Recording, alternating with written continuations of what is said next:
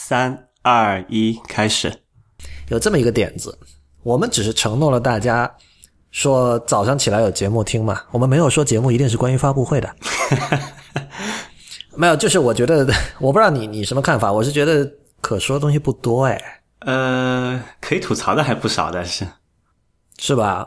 也说说说不多也不对了。我刚才你看我写的那个提纲，还是拉拉杂杂说了不少东西的。对啊，啊、但是基本上就是第一没有惊喜，就是确定了了吧？就是基本都是之前猜到了的。对意料之中的事情。然后就我在微博上发的最后一条，还是说没有那个所谓的 new product categories 嘛。那然后有人怀疑那条是我发的，但他我我我发现好像有一些人会把你我的声音混，不会吧？我觉得我们区分度还是蛮高的呀。因为你知道在节目里一直是你在说这个 categories 这个复数这件事情嘛。嗯哼，我是觉得我我我的理论就是说，他就这样就算是的啦。就是虽然说手表是明年才卖，但是今年他说 OK，我这个支付手表和这个还有个什么啊，这已经是二了嘛。没有啊，手表复数手表是明年你要算到今年吗？我我觉得他就是这么个算，就是如果有人说问他说你说好的那个复数 categories 呢，他说哎我没有手表。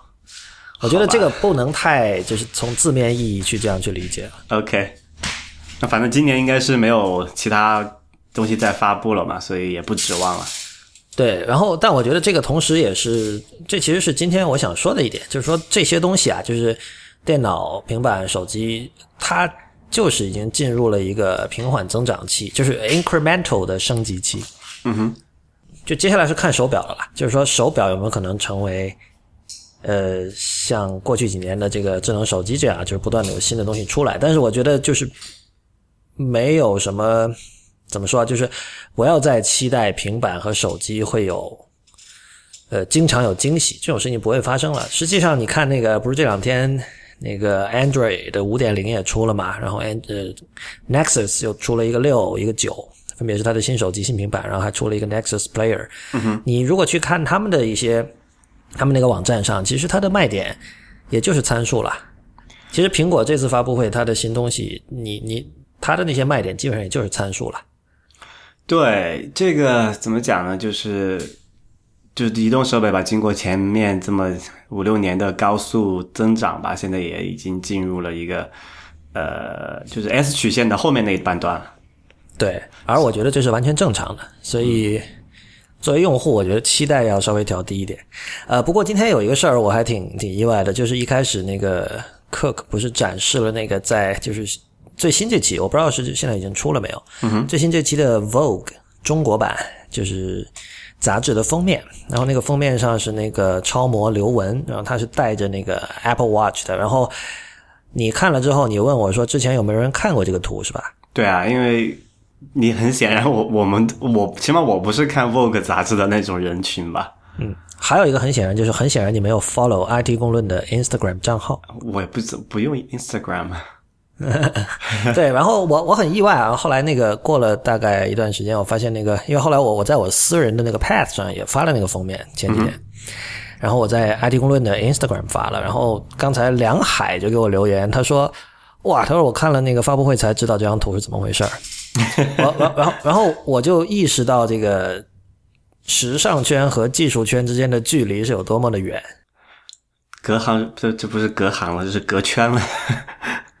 这个我我不记得我是在是 Twitter 上谁发的了，反正有一个链接是有一个叫这个 businessoffashion.com 的一个网站，然后他是在一个星期前吧发了一篇稿子，就是据说这个封面是呃苹果第一次就是把 Apple Apple Watch 在一个就全球范围内哈，在一个杂志上。作为编辑内容的一部分，把它呈现出来。你知道以前，比如说有的杂志，它可能是用那种，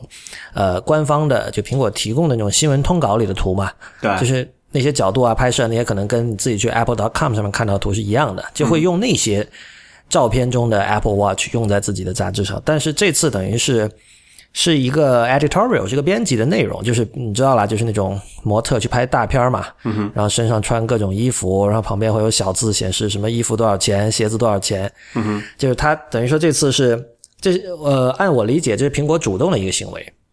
就是他去跟时尚媒体去联系，然后说，哎，你看我们出了这个好东西，呃，你们这个下次有什么拍摄可以用啊？怎么样？怎么样？怎么样？怎么样？然后我觉得有意思的是，他选择了这个中国，这就是 Vogue 的中国版作为首发，等于是这样。为什么会觉得这个有意思？就是说，原来大家说的是真的，就是确实是很看重中国现在的这种购买力，而且这这个不奇怪了吧？因为 Apple Watch 起码按照按照他发的那些金表的那个那个什么 Edition Edition 的定义，它绝对是一个奢侈品嘛。那对中国现在是全球奢侈品最大的消费国，而且是增是增速最快的一个地区，所以他要打这个市场，这个什么土豪人傻钱多，我我不知道这个信息能不能有效的传递哈。你看，就连那个你和梁凯都错过了这个信息，就你们是整天在不停的看科技新闻的人。所以所以我讲嘛，那个 Apple Watch 它不是一个单纯的科技产品嘛。对啊，但是但是你想啊，如果是看看 Vogue 的人，就这件事情，就刘雯带着 Apple Watch 上了那个 Vogue 封面这件事情，其实好像没有见到什么讨论。Vogue 这个杂志在国内的定位是怎么样子？其实我不是太清楚。Vogue 就是那从广告主的角度来看，Vogue 的广告是最贵的，就是在中国的时尚杂志里，它的读者群是什么样的呢？读者群各种啊，比如白领、呃上班族，我觉得应该是这些为主了，就是 aspiring urban 呃 young people 这样的吧，就是他他们就是希望能够呃通过自己的努力也好或者什么也好，能够买好东西，过上优质的生活的这样的一批人吧。但是因为我我以前这个工作跟时尚媒体有一些关系，就是我比如说一些本土的一些时尚媒体哈，嗯，他们就我说本土，并不意味着土哈，他们做出东西其实一点都不土，但它就是一个一个对，是一个中国的一个杂志品牌。那么他们就会说，我听到他们的说法，就他们的销售会说，Vogue 的广告是要好卖的多的，因为这个广告主认这个牌子。那呃，那说明它的这个读者群的购买力还是有一定的这个契合度，才可以维持下去嘛。呃，这个倒不一定，因为你知道，其他的一些时尚杂志的这个读者群，也可能有这种具备这种购买力的人。但是，就是我觉得 Vogue 能够广，它的它能要到的这个广告的这个费用能够高，而且它广告比较好卖，很大程度上是因为它品牌本身够强。那除了就是尤其 Vogue 尤其之外在中国，啊，那除了 Vogue 之外，在中国还有其他什么类似的这种？有很多啊，什么 GQ 啊，什么这个现代传播那一堆，什么周末画报啊，什么生活啊，还有像二线一点的像优家画报啊，然后还有一些什么红袖啊，这些你可能都没听说过了。然后，然后当然当然还有就是 Vogue Vogue 属于这种就是中外合作的嘛，像 GQ 也是这样的。然后还有什么男人装。呃，时尚芭莎，这些都是时尚先生，嗯，呃，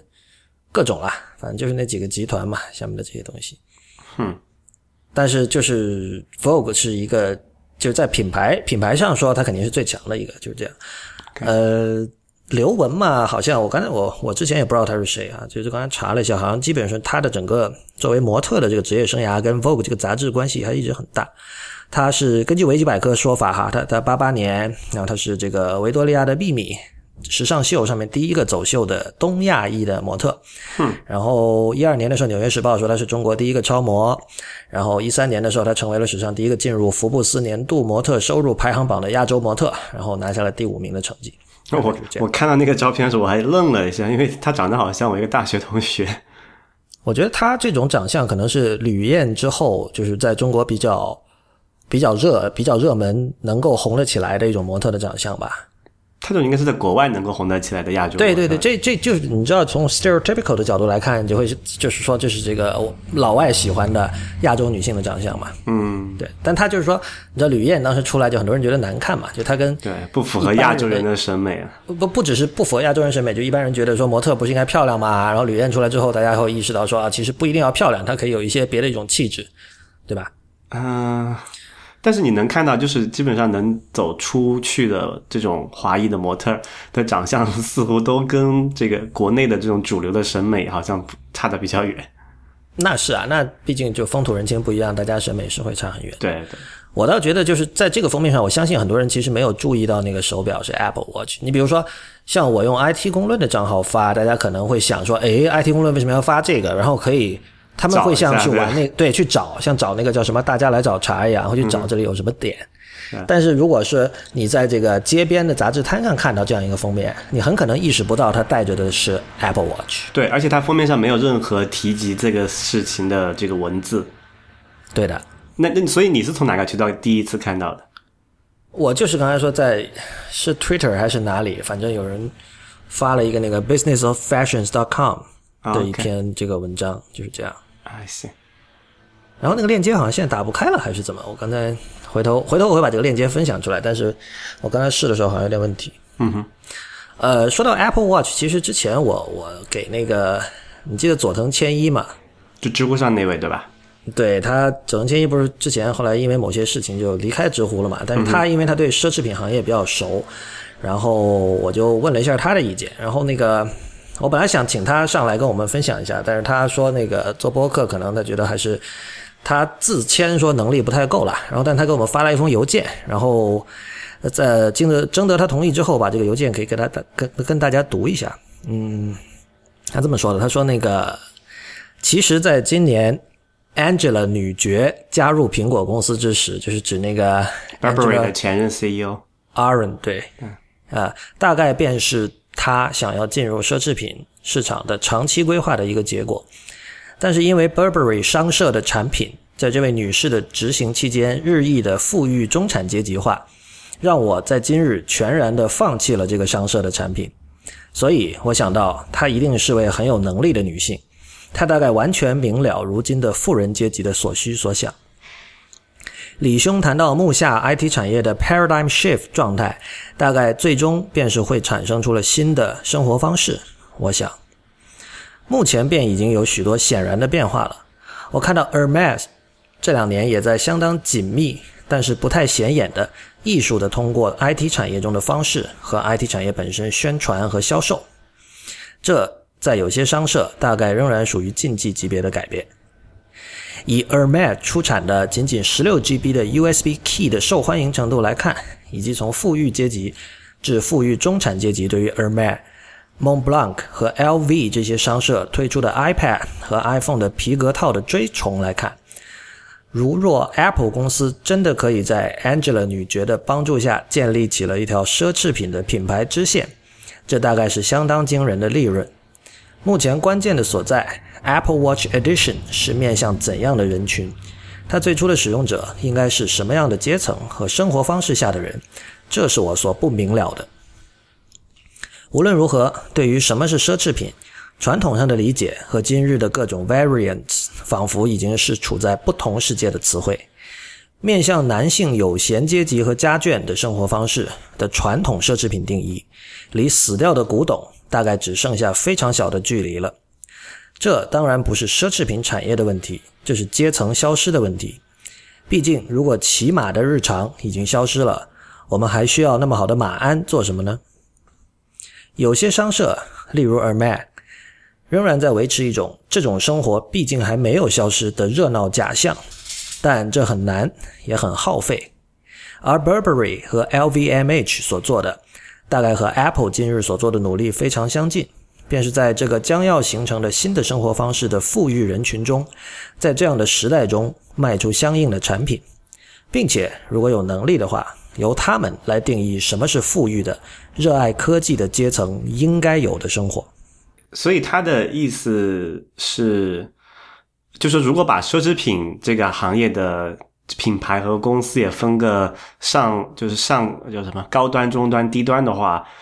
呃，像 Apple Watch 和包括 Burberry 啊，还有 Louis Vuitton 啊，这些现在做的都是在终端，就是奢侈品的终端市场上去去做这个定位的吧？或许吧，这这种分野我也不是很知道。但我觉得佐藤千一说的这个，跟之前我在知乎上看到我有个朋友玛丽，你应该也认识玛丽吧？就做最美应用的那个人。嗯哼。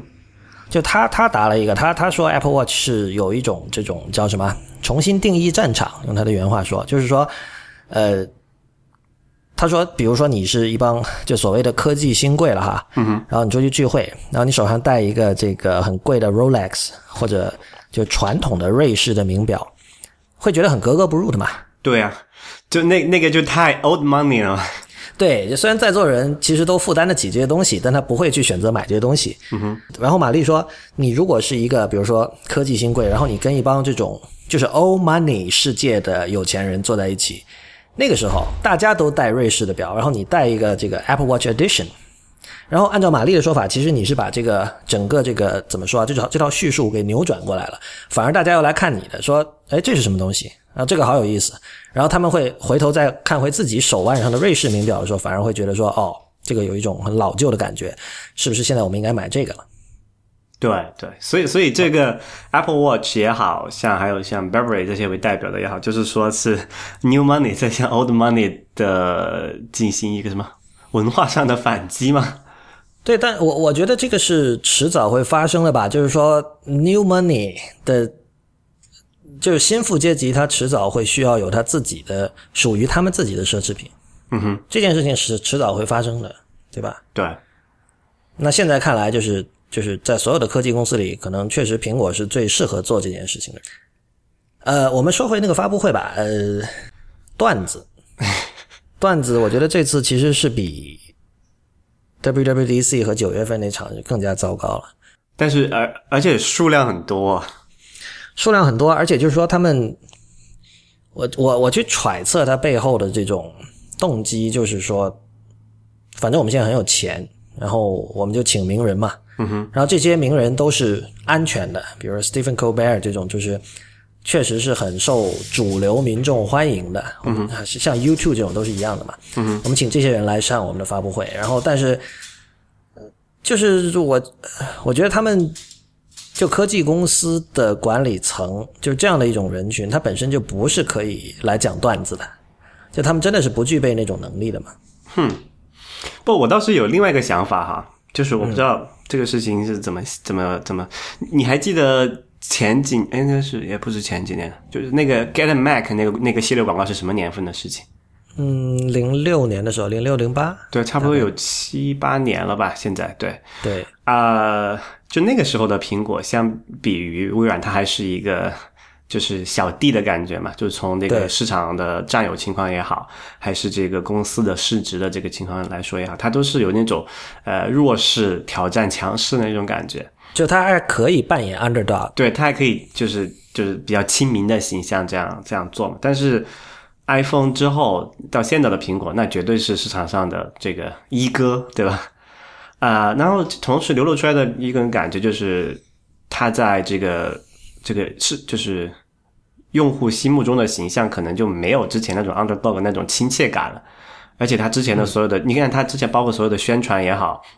啊，所有的这种品牌的形象的也好，都是一种很很努力的在维持一种那叫什么呃完美的形象嘛。这样其实会给人产生很很长的这种距离感嘛。嗯，所以我在想，他是不是说在这种情况下啊？而且你知道，最近这个最特别最近这两三年，苹果每次出一个新产品，都会有不断的媒体揪着他去各种各种去打。比如说最开始有那个 Antenna Gate，然后最近这个有一种 Bender Gate，对吧？嗯。呃，所以，所以他是他有这个需求去有这个动机去改改善这个苹果这个品牌在在这个这个社会当中的形象，就是变得更加亲民一点。就是虽然我现在是说市值是一哥，但是我们还是一群诶很这个叫什么呃很容易接近的一个一一个一个一个品牌吧。但如果这是他们的目的，我觉得他完全没有做到，而且就是他他现在制造的形象反而是不亲民的。我就想到一个例子，你看这个一开始是是 Cook 还是 Federici 在讲啊？就是讲那个 iOS 八的这个采用率，就大家升级的这个比例的时候，嗯哼，其实那真是真是一段很不诚实的 presentation，对吧？你知道我说的是什么？嗯。具体具体是是，就是科技媒体早就已经就这苹果自己的数据嘛，他自己已经放出来了，就是对，呃，升级 iOS 八的这个速度比 iOS 七要慢得多。我们上期节目有讲过这件事情，但是他他在这个会上用一个很巧妙的方法来来来叙述这件事情，然后他绝口不提就是 iOS 八点零点一的那个就是已经是非常严重的 bug 了，你知道是导致大家没有办法打电话，然后甚至没有办法，也没有办法用那个指纹识别功能，绝口不提。然后他只是做了一张饼图，然后他一开始是把 iOS 八和 iOS 七的这个这个叫什么升级率放在一起看，对然后呢，旁右边放一个 Android，Android 说这个什么头三百多天才多少百分之四十几吧，对，呃，不不是头头一年嘛，是安卓那个什么 KitKat 还是什么来着？是百分之二，不到四分之一，反正。对，然后就是，但是但是我觉得这个，我觉得这个你你是回避不过去的。当时我就在想，就是说台下的这些人都是整天关注科技新闻的人，他们肯定知道这个八点零点一的这个问题有多么的严重。然后你想一下，在乔布斯的年代哈，像 iPhone 四不是有那个所谓的天线门嘛？嗯哼，大家说打电话的时候会没信号，呃，乔布斯会回应这件事情，虽然他的回应方式其实多少有点 cynical，比如他说那个什么，我送那个套给你嘛，对，你戴上那个套，然后就不会有这个问题。而且当时当时其实有人指出他的那个口气是很不情愿的，因为那种那种套其实他送出多少个一百万个吧，这其实还是不小的一笔钱。但他意思就是说，OK，你们就是。我他背后的含义就是，你看我们花了我们的工程师花了这么多功夫，做出一个这么赞的东西，稍稍有一点小瑕疵，你们就把我骂成狗。那好，我现在为了这个平民愤，我就送你们一批东西吧，有点有点 patronizing 的其实，但至少他有在面对这个问题。对，没有回避这个问题。对他没有回避这个问题，但是今天的苹果管理层是绝口不提。那你比如说是主流媒体哈，不是这么关注这个，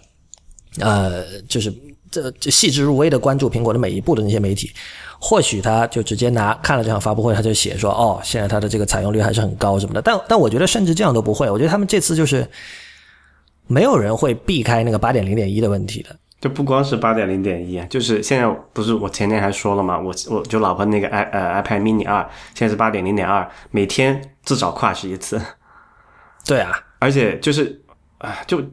而且因为是我给它升级的嘛，就这样我就没有办法，就以后假设苹果它在出什么 iOS 九的时候，我是没有办法去去说，哎，那你要不要第一时间升级到最新的系统上面去，对吧？对这个问题很大，就是说你我们作为就是对技术比较有兴趣的人，我们都会鼓励身边的人，呃，家人朋友会尽快的升级，对吧？因为这样对首先对他们本身设备本身的安全性是有保障的，然后其次对于第三方开发者社群也是好的，因为越多的人保持操作系统在最新的版本，那么第三方开发者就可以越放心的呃去利用这个新版本里的一些功能，同时它也可以适时的选择放弃对旧版本的支持，因为对旧版本的支持是非常消耗开发资源的。对，所所以我们一般来说是一做这样的建议个节省社会成本的一个一个事情嘛。但是对的它这次就不光是这次吧，还有前面 iOS 七的时候也有一点点问题啊，但这次特别严重，把这种信任吧就完全已经对这种信任就没有了没有了。对，然后，然后你在发布会上，你又完全回避这件事。我觉得你，你至少你可以像比如说，像当年那个 Mobile Me 不是也出过很大的问题嘛？然后乔布斯在发布会上，他还是有提这个事情，他有点 turn in cheek 那样，就有点自嘲，在那儿说，呃，你看这个，呃，说你们一定不相信我们就是能做好，因为这就是这个当年做 Mobile Me 那帮人做的。是吧？你记得他有这么一句话，就至少他有这种自嘲的精神。但是今天就是他可以完全的忽视，我觉得这是在我看来是非常糟糕的一个一个迹象。对，然后，同样我想说的是，这很多人在看的时候就在吐槽了，好像一开始是前四十分钟都是在讲已经讲过的事情。对啊，重复 WDC 和上次那个那个那次是什么？九月九月份发布的一些 iPhone 六的发布，所以我想要能不能快进好了。不是，而且我我而且我我是我在看的时候，我有一种不好的一种感受，就是说，是不是就今年 WWDC 我们当时为之兴奋的 iOS 八的那些新功能，比如说，呃，要概括来讲，就是它促进了这个不同的 App 之间的互通嘛，对吧？然后，但是有没有可能说，这个 iOS 八他们叫 Extensions 的这套东西，其实并不像我们想象的那么的。它不是不厉害，我觉得它一定是很强大的东西，但它有可能，它让我想到了 Mac OS Ten 上的那个 Services，嗯哼，就是 Services 是一个源自 Next 时代的东西，然后呃，所谓 Power User 一定会知道，就是它嗯有很多很强大的功能，对吧？对，但是普通用户没有人用 Services，就它成为它成为一个 Legacy 的一个功能在那儿，一直没有人用。呃，我有点怀疑，再过五六年我们会发现，可能 Extensions 也也是这样，因为 Extensions 它已经复杂到苹果要专门做一个叫 Tips 的 App，把它丢到 iOS 八里来教你怎么用。然后，呃，同样也是因为我不知道，这是我的猜测，就是因为它的这种复杂度，使得苹果要选择在连续三场发布会上不停的重复讲已经讲过的东西，包括像 Continuity 啊，像这个就诸如此类的这些事吧。你你觉得呢？对，而且你我不知道你没有注意到哈，就是在八就是 iOS 八装正式发布之后，也有很多这种 App 通过 extension 的方式来支持应用嘛。但是我用到的几乎都无一例外的有这么一个问题，就是它会那个 App 本身会花费相当长的这个就怎么开场介绍，让你去教你去怎么去启用这个 extension。比如说最简单最简单那个那个那个外置就是第三方键盘的那个例子嘛，它也是通过这种方式来实现的，对吧？对，然后它就是我下那个 Swift Key，哎，Swift Swift Type 还是 Swift Key 忘了，呃，就那个 App 它会你开的时候，它会告诉你啊，你一步一步你要去到那个什么设置，然后键盘，然后要什么 Allow Full Access，你才能用到这个全部的功能。然后包括还有最就昨天吧，就是我们之前的嘉宾啊 Willow 他来他发布了一个那个 What Font 那个小工具给就是 iOS 版本的 App What Font，它是作为一个 Safari 的 extension 来来实现的。啊，然后它你把它下载回来之后，你会发现它要会花至少就可能三四屏、四五屏的这种时间来教你怎么去启用这么一个东西。那我就在想，那每次都这么麻烦，那你不如直接通过一种让让 App 自己能够启用好了，对吧？就不管是这个东西在概念上，还是在实际使用的体验上，都还不是特别好。我觉得这会是一个问题，就是就是你你下载一个 app，然后发现这个 app 本身是没有功能的，然后你要去 Safari 里去增加一个这个叫什么 Share Sheet 或者 Action Sheet，这这套工序是非常复杂的，对于普通人来说，我我觉得这个很可能，我不知道，我们再看吧。呃，但是我我觉得，因为前两天我们不是一直有推荐那个 Debug 那个播客嘛，然后他们请了那个 Nitin Ganatra 还有 Don Melton 这两个之前一直在。iOS 一到 iOS 六时代，在苹果为 iOS 这个系统工作的老将，这都是直接向 Scott Forstall 汇报的人嘛。嗯哼。然后我我在我有一种感觉，就是像这三个人，还有他们那一批人，你看这三个人现在都不在苹果了。然后这批人可能代表的是那种 Old Guard。对对对，就是代表着这种呃旧的呃捍卫这个传统的苹果的一些理念的。一批人，嗯哼，然后现在等于是这个 Cook 加 Schiller 加 Jonathan Ive 加那个 Craig Federighi 主政了之后，他们其实他们很多事情，他们的优先级会不一样，而且就是。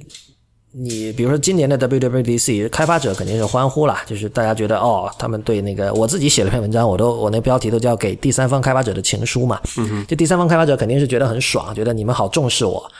呃，但是我觉得这种重视现在看来有可能是以牺牲普通用户的用户体验为代价的。而之前刚才你说的 Old Guard 那帮人，就 Forster、Gnatra 还有 Melton 这帮人，他们是我觉得他们永远会把用户体验和便利性，然后简单易上手，傻瓜式把这些东西排到很前。所以在 Debug 播客里，那个谁有说嘛，Melton 还是 Gnatra，他说像 Wizard 这种词，说起来内核恐慌的主编吴涛，我刚才昨天在吐槽这个 Wizard，他说居然把这种。一步一步告诉你说这个软件该怎么操作，这样的一种动画，称之为巫师、魔术师，他觉得很想杀了这个人还是怎么样？对啊。然后我我就记得 Gnatra 当时他就说，当年在苹果是大家是不允许提到提起 Wizard 这个词的。对。谁要是说我做一个软件哦，我要一开始做一个 Wizard，他们就觉得你就是放弃了，你就已经说我不行，这 UI 我做不好。对。所以我做一个 Wizard 来教大家怎么用。哎，说来这个 Wizard 应该是微软发明的吧？这个要考据一下，这不知道。但是反正我第一次知道这个词，肯定是在微软的这个体系下知道的。对。但但不管怎么说啦，就是我我觉得 Gnatra 那个说法就很很有意味，就是他呃，我就我觉得会有那种坚持的人，是不是现在在苹果内部会渐渐的变少，或者大家会觉得呃，我们现在基础已经够坚实了，我们可以开始玩一些别的花样。哼。哎，反正不管怎么说，就是最近一段时间，我对苹果的这个软件的质量是相当存疑的。嗯，这个是对你之前也说了，你看你你是觉得 Forstall 走了之后，你而且你把这两件事情连在一起，对，觉得现在软件品质的下降跟 Forstall 的离开是有关系的。我觉得就是这样子。好吧。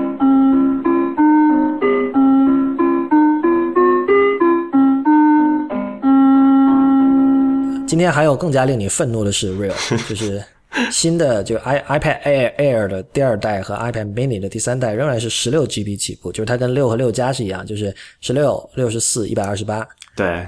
对，就变就是变相涨价嘛。你觉得这就是贪婪，没什么可说的，是吧？啊，随便他们吧，没办法了，反正你也不可能买十六 GB 的，对吧？那就是无非就是起价买的时候多了一百块钱嘛。那那你可能要解释一下，因为就是比如说有的人要没听我们上一期节目，或者他第一次听 IT 公论，就十六 G GB 起步有什么不好？十六起十六 GB 起步有什么不好？呃，如果你是个新用户，你今你今年肯定是感觉不到了，但是明年升级 iOS 九的时候，你就发现你的手机里面是无论如何也腾不出五个五到六个 GB 的空间。用用于升级的，所以你就还是只能停留在旧旧版本的操作系统的情况，你还是不能升级到新的上面去。好像就是不知不觉的，在过去几年间，这个手机里的东西就越来越多。这所有人都是这样的，我我相信很少人会经常没事去删删照片、删删应用吧。对，就是都是没有办法的时候，就是啊，没没空间了怎么办？那就不拍呗，或者是对。而且一方面是这个了，一方面还有就是游戏也会越来越大。对啊，而且他们现在不是那个叫什么啊，就是 iPhone 吧，还出了一个新版本的嘛，就是就多了两种分辨率。那如果你是要做一些像素资源的话，呃，特别是 iPhone 六加，它不是一个三倍的那种图像嘛，图会大。对，就是那个那个什么资源，就是那些 App 里面带的资源也会大一些。就不管是从任何角度来讲，你的这个存储空间总得跟着你的呃硬件的处理能力和网络的吞吐速度有一点。嗯，不说不说同步吧，起码你不要落太远，对吧？那现在就十六 GB 已经多少五年雷打不动了吧？嗯，所以这件事情是相当 令人愤怒的。所以你觉得就是他们故意把十六 G 就是故意做的这么小，然后就是逼着大家非得去买六十四的？对啊，就这就普就至少我买我肯定不会再买十六 GB 了，对吧？然后是，然后如果它起步三十二的话呢，我可能就真的是就买入门的三十二就好了。但是我现在就不得不加一百块钱，一百刀去买三十二，呃，买买那个六十四版本的。而且还有一件事情更令人愤怒啊，他们竟然还把那个 iPad mini 一接着卖。但是那个我当时一看哈，那个就是一千五百块钱。不，你知道那个 iPad mini 一和 iPad mini 二价格只差五十刀吗？啊，对，然后呢？就何必呢？不，但是我不知道，我我不知道是不是有类似像什么学校啊这种机构或者超市啊，可以买它来做。你知道当时，呃，iPad 二就这次已经被被寿终正寝的 iPad 二，当年仍然在继续卖嘛。然后有人说可能是这种应用场景会比较需要，它需要廉价的，要要买一个最便宜的，然后能用就可以，它也不需要 Retina。做那个 POS 机嘛，我知道。对啊，对啊。而且我们我们知道，就是 iPad mini 一代就是 iPad 二嘛，对吧？的缩小版，对。就是它的缩小版，所以呃，我我现在我现在就正在跟你录音，我的视线左边就有一台 iPad 二，我觉得 iPad 二仍然还是很不错的机器，就是它，因为 iPad 三是个很糟糕的机器嘛，对，iPad 二其实是很 OK 的，然后我我旁边同时也有一个一代的 iPad mini，然后。我觉得我我还是经常用啊，虽然没有 Retina，我还是经常用。我觉得可以满足很多需求。它的主要是对开发者来说是一个负担，因为它搭载的还是 A 五处理器，现在我们已经 A 八了，对吧？已经多了，已经隔了三代了。这样的话，有一些呃应用的开发者，就如果他还要去考虑支持啊 A 五处理器的话，他要做一些非常多额外的事情才能，嗯，知道吧？就因为性能差的太远了嘛。嗯嗯。但我觉得，就算他不继续卖这台设备哈，就是那种平时科技产品更新换代不是那么频繁的人，他可能也会接着用啊。那也是。我相信今天说不定还有人在用 iPad 一都可能。如果他只是用来看视频的话。问题不大的呀。对我，我虽然我我我爸他现在还在用一台这个 iPad 二，之前给他买的，用了这么多年了，依然还很还还不错。而且 iPad 二不错的，而且 iPad 二它能升到八点零吧？应该是它能升不能吧？不能，A 五的处理器好像哦，那对，那就是七，对对。哎，对，那如果 iPad mini 一，它不是还得搭载 iOS 七来买？嗯，对啊，这好奇怪的啊！就是，我也给他试过，就是家里我有我我妈有一台是 iPad Air 嘛。呃，然后我给他对比了，他反正就是他五十多岁了，然后看这个这个屏幕，他也看不出太大区别。那想想也就算了，懒得升级。哦，对，说一下 iMac 吧，你我看你在那个 IT 公论的这个微博上说到了这个关于 Thunderbolt Two 接口，它驱动这个五 K 所谓五 K 显示器的 iMac 会有点问题。呃，不是这样子，就是呃，先那个五 i iMac 五 K 的它是五千一百二十乘以两千八百八十个像素嘛，然后如果用六十帧每秒的速度去驱动它，是需要二十一点二 G 这个 bps 的带宽的。然后 Thunderbolt 二就是最新一代的这个 Retina MacBook 上面搭载的这个接口是单条线是只有二十 Gbps 的，呃，这样的话就不够嘛，啊、但是就是说很多人想，就就有人在问，那我能不能？因为你知道，你知道 iMac 二十七寸就前一个版本啊，就不是 Retina 这个版本，是可以被用于当成一个外置显示器用的嘛？OK，啊，二十一寸的那款不可以，二十七寸的可以，就是你可以把它，比如你一个笔记本，你可以插条那个 Thunderbolt 线到背后去，它那个那个二十七寸的 iMac 就会变成一个屏幕，它的那个主机当然是单独在运行的，但是这个显示内容会是显示你笔记本上面的。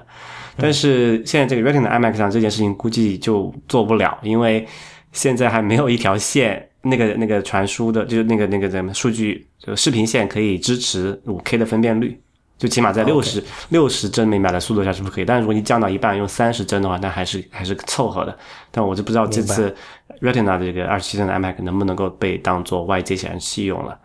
呃，哎，它它如果是五千多乘以两千多的话，是不是意味它然后它又是 Retina，是不是意味着那个照片的话得是一万多乘以四千多？什什么照片？就是如果你要放一张全屏照片在上面的话，呃，就是五千一百二十乘以二千，不，这个是它的实际像素，它的那个逻辑是还是之前二五六零乘以幺四四零嘛？哦这个就是 double 翻倍的方式来做的。因为这个涉及就是你平时，因为大家如果买了这么好的显示器，肯定是希望能够全屏看照片什么的嘛。对啊那，这个时候其实就是我不知道，一般来说大家手中的设备能不能够支持到这样的一个分辨率？呃，就是现在我看那个 iPhone 的那个摄像头是八百万像素，对吧？嗯，这个五 K 屏幕是一千五百万像素。所以这个时候那些 Android 的超高像素的摄像头会有用了。对，就可以，你可以完完完整整的在那个屏幕上显示出，就就点对点的显示出来一张完整的照片，不需要经过任何缩放。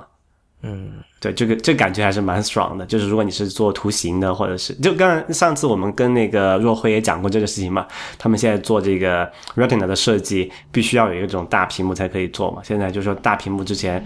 就是 Retina 还不是很好，现在这台，而且它这个价格很便宜，你知道吗？它这个对，一万五吧，大概。就两千五百美元嘛，就是戴尔有一款五 K 的显示器，呃，是就就只是显示器本身，不包括其他任何东西，就也是两千五百美元。然后他苹果在那说是我现在是一个显示器，再送台电脑给你，对，就感觉还是所以这个这个是因为规模效应，是因为它能够采购大量的原材料，所以可以把价格降下来。这我不太清楚。你说二十七寸 iMac 卖的很多吗？我估计也不见得吧。但是起码就是在可能在图形啊、视频这些专业领域，我觉得他们可能需求还是蛮大的。但你想一下，你现在去买一个这种，比如说比较高端版的，就是现成的 MacBook Pro，也是两千五这个价格。所以，然后如果是比如说大家是这种对移动需求不是这么大，或者说移动它就只用这个 iOS 设备了，然后它的这种这种就传统意义上的电脑，那它搞一个台式机好了，那同样两千五，他可能觉得哦这么大的屏幕，我把买一个摆家里算了，对吧？所以这里有一个组合的问题哈，就是说有有这么两种思路吧，就是说，呃，就现在苹果你看卖的设备有从大到小的哈，有这个最大的有这个 iMac 屏幕二十七寸的，然后有这个笔记本有十五寸的，有十三寸的，有十一寸的，然后有这个平板有平板是十寸的和七寸的嘛，八寸，嗯，然后有这个手机，手机有四五六寸的，嗯，然后还有一个小小的这个笔那个什么表，可能两寸的，有有有两寸吧，应该。对，三就是说，那你怎么去？你作为一个个体，你怎么去选择这种组合？那有人说，那我就比如你你是不走极，你是要走极端的，对吧？你不喜欢 compromise，那你可以说我选择呃一个手机，就小一点的手机，大一点的平板，然后比如说台式机还是笔记本，就是这是一个组合，对吧？还有人说，那我干脆就就 compromise 一下，我买一个大一点的笔记本，又当台式机用，又当这个呃这个笔记本用哈，然后我买一个大一点的手机，又当又当小平板用，又当手机用，对吧？就就有这么不同的思想在里面，所以它这个现在产品线还是蛮齐全的，但是就给这个用户的选择就会多很多嘛。比如说，起码我相信很多人在都纠结了很久，到底是买 iPhone 六还是买 iPhone 六加，这是一个很严重的选择困难症的一个场合，对吧？嗯，我们的那个 IPN 的另外一档节目就是《太医来了》的那个主播初阳，嗯，他是跟我说，他从来没有单手用手机的习惯，他从来都是双手，所以他说这个就对他来说没有什么可考虑的，就肯定买六加。嗯哼，这也是一个比较，在我看来挺特别的，就是从来不单手用手机，或者说。就他，他是那种有一段时间，他可能就是直接，他因为他有个三 G 版的 iPad Mini，他就拿那个作为自己的随身设备，然后就不带手机了。他怎么放兜里面那个？他不放兜里啊，他有包里。背包，对，OK。对，然后呃不不，他兜里有一个非智能机，就这是一种玩法。嗯哼，对，所以所以说到那个事情，我还在想追想另外一件事情哈，就是。我一直在想，如果真的要追求这种大屏幕，然后你也你也是出门都背包，不介意双手使用的话，那真的你买个三 G 版本的这个 iPad Mini，然后插那个走走 VVIP 嘛，就是网络电话，我觉得也可以完全打，完全完全是可行的一个方案。特别现在有打电话的场合越来越少嘛。嗯，这是很多人的梦想，而且我记得李楠有一段时间好像他就是这么干的。对我，我之前也我也想试这么一个事儿，就是我们这边的那个运营商搞了一个，就是很很爽的这种平板的三 G 的卡，就是资费很很方资资费很方便，就也很便宜，就计费也没有那么麻烦，而且它不限制你用 V 那个 Voice over IP 嘛，你可以，而且我就试过在三 G 或者是 LTE 的状况下用那个就是网络电话打普通电话。感觉很好，而且感觉音质比普通的电话还要好很多，所以我觉得真的是，如果电话不多的话，这个是一个可以蛮值得尝试的选项。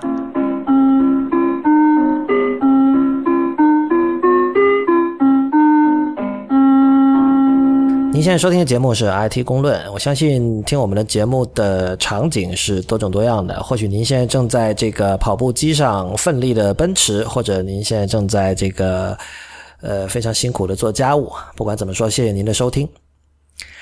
呃，Real 最近还有另外一个事情是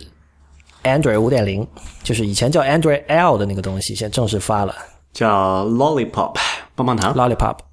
叫棒棒糖。你你看了那个页面没有？我觉得那个页面其实问题挺大的。它就是你一进去，它的首屏的百分之八十被那个是一堆，对，是一堆真正的 Lollipop，就是棒棒糖。就我觉得这个是。怎么说啊？就是他们说 “design is how it works”，这个是第这个是这句话的对立面的一个最好的诠释。就是你你可以说哦，我想要一个比较跳脱的、比较鲜艳、比较色彩缤纷的名字，是吧？这个没有问题。但是但是你的首屏这个信息量就太低了，而且就是你摆一堆 lollipop，其实其实它的那个五点零 Android 五点零的那个配色没有那么艳，是吧？呃。你说这个系统里面本身的配色吗？对啊，就是 Lollipop 让你想到的肯定都是饱和度很高的颜色嘛，五彩斑斓的红白。对对，但如果你说真的，现在有哪个呃移动操作系统是有这么鲜艳的感觉？那显然还是 iOS 七和八。相反，这个呃 Android 五的配色是比较沉稳和低调的，就是和和和无论是和这个实际的棒棒糖，还是跟 iOS 比的话，对对。对，所以这里其实有一种认知上的断裂，我觉得我觉得挺不好的。然后，然后我注意到一点，就是他在页面上也把那个就英文叫 pick up where you left off，就是在一个设备上做了一件事情，然后啪，我直接转到另外一个设备上可以接着做，把这个当成了一个卖点。这一点跟 iOS 八和这个 Yosemite 倒是不约而同哈。对，但是我感觉他这边按照 Google 的这种习惯，他还是我们上次跟李楠讨论过，究竟是走互联网还是走本地局域网的问题嘛？嗯，我看到他的描述，他是说这个你的歌曲、照片，还有 Apps，甚至最近的这个搜索记录，都可以呃让你立即的在所你所有的 Android 设备上去访问。这个描述听起来他是走互联网的，肯定的，Google 嘛，他不走互联网，他他拿什么信息？对，它就不会说是什么通过蓝牙呀，什么这种，或者说是这种点对点 WiFi 啊来实现这样的一种功能。对，但我我我不知道你看了 Android 的这个发布，包括它的这个 Nexus 六和 Nexus 九，呃，有什么想法？我的感觉就是跟我刚才说这次发布会的是感觉还是比较近似的，就是说以后这些东西就是年复一年的会有 incremental 渐进式的改善，它的 CPU 会快一点，这个可能。内存会多一点，摄摄像头会不断的改进。但是你你要求什么突破或者概念上的全新的让你眼前一亮的东西很难了。呃，有一点我不知道你没注意到哈，这次 Google 的 Nexus 设备价钱突然昂贵起来了。呃，比如说这个 Nexus 六这个手机吧，它的无合约价是六百五十美元，跟 iPhone 也是一样的了，其实差不多吧？对，一个一个一个价位。这和之前那个 Google 的做法就是完全不一样的。它之前的就包括，如果大家还记得那个 Nexus 五的时候，它的性价比真的是非常好的一个设备，反正不到三百块钱，我记得，就只有那个当同代的那个 iPhone 的不到一半的价钱，就是无都我们都讲的是无合约的价哈。但是我发现一件事情，就是我留意了一下运营商那边的情况，就是虽然 Nexus 五这个设备它过就是无合约价卖的很便宜，但起码不在加拿大这边，如果你要去运营商那里买的话。它其实它的价格优势并不明显，就是呃，比如说你现在去运营商，你你需要签一个两年的合约，拿一个手机，你 iPhone 也就付就最新款就付两百嘛，然后就旧一代你就付一百，然后再旧一代你就不要，就是零和这个零首付嘛。但是你你会发现那个呃，你去签 Nexus 五的话，你的付的钱可能也就也要付那个初始的，就可能五十到一百左右，然后。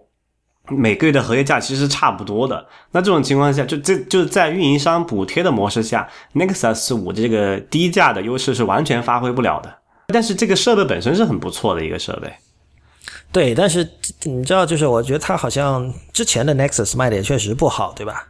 呃，我不知道哈，就是说，因为就是刚才我讲嘛，这个我觉得最主要的原因就是因为这个运营商补贴这个机制扭曲了厂商。在定价上的一些东西，或者说你换个角度这么想，我一直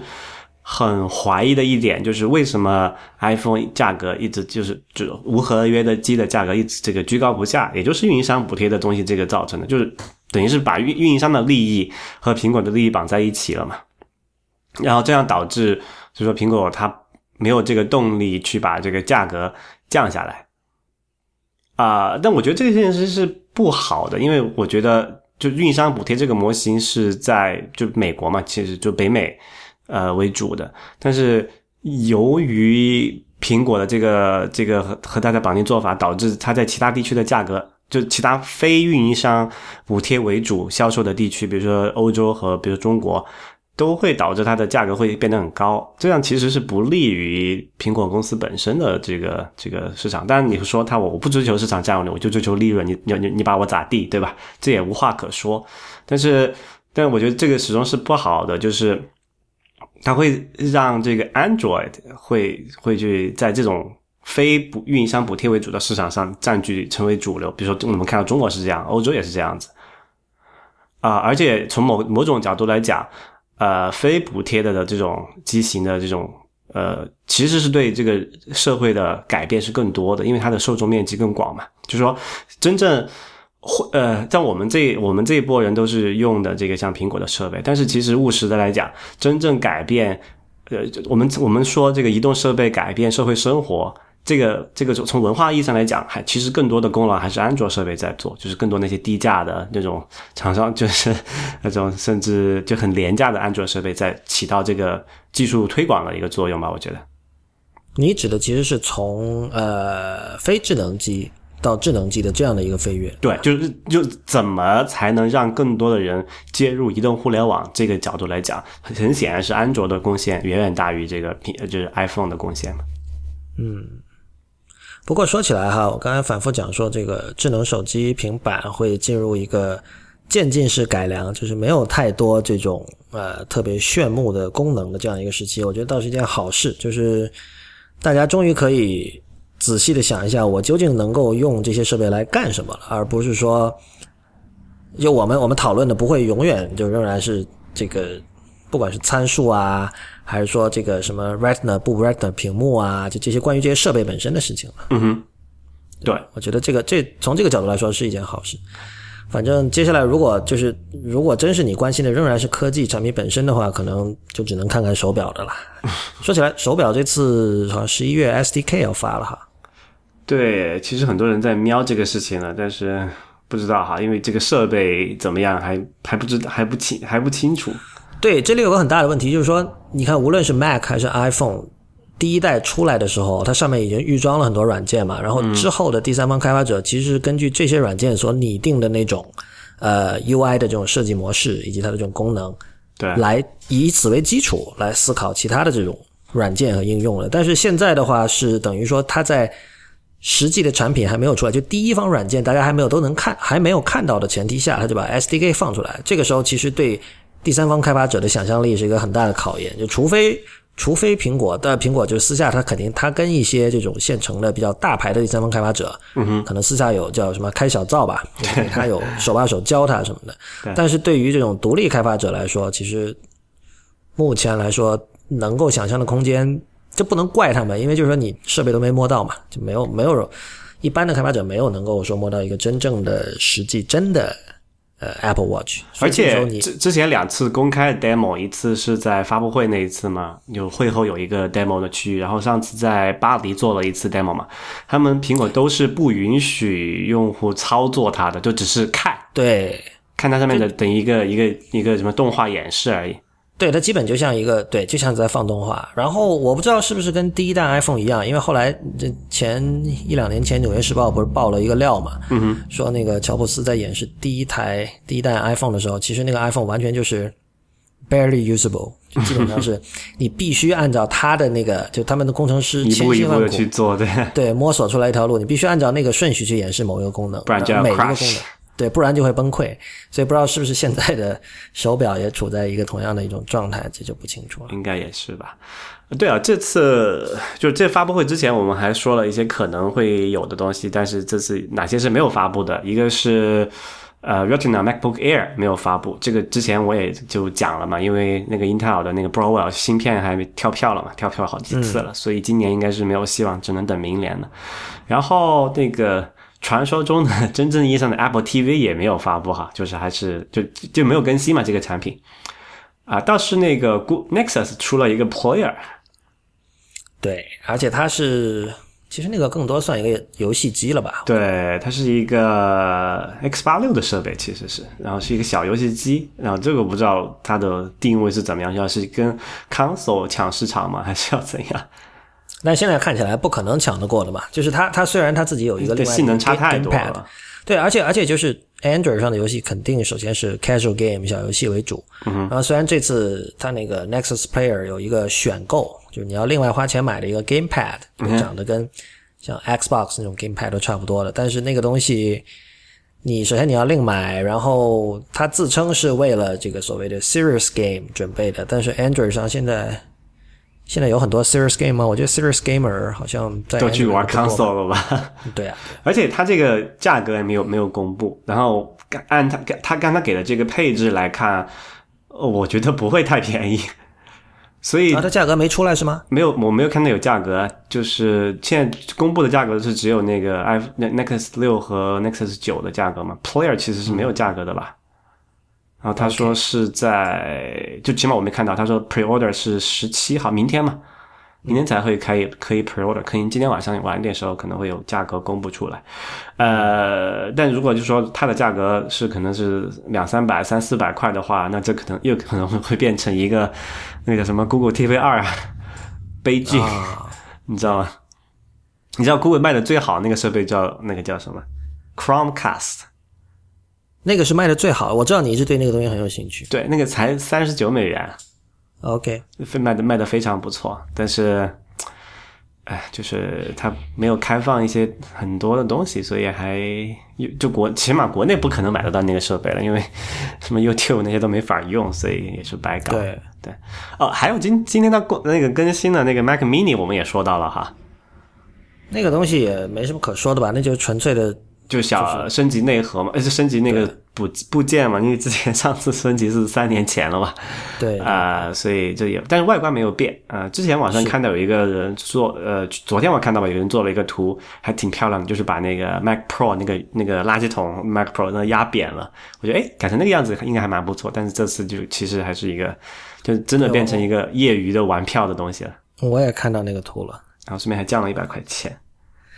反正总体来说是这次是我不能说失望，我不会用失望这个词。我觉得如果你失望，意料之中嘛，没有惊喜。对，是因为你的期望调的太高了，而且就如今天我在节目里反复说到的，我觉得你必须把失望调低，不然呃 必须把期望调低，不然你会不停的失望。就是现在这个就是现在的 mobile computing 和 mobile internet 这这个这个圈子的这个一个现实的状况吧。我反正我还是有点小失望呢。我觉得，就不管你怎么去给库克开脱，我觉得他还是没有兑现他的承诺吧。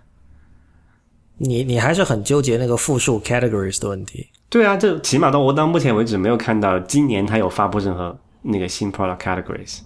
啊。然后我认为你，Apple 我认为你这是过分较真了。不过无所谓了。不，这个这个我不是我过分较真，因为他是不止一次的说过这件事情在公开场啊，是吗？嗯哼，有我记印象中至少有两三个媒体采访他的时候，他都提到了这么一点，就是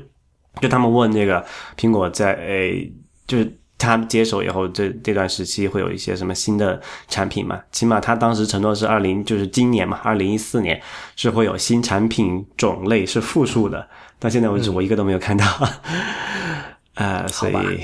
嗯还是有点小失望吧。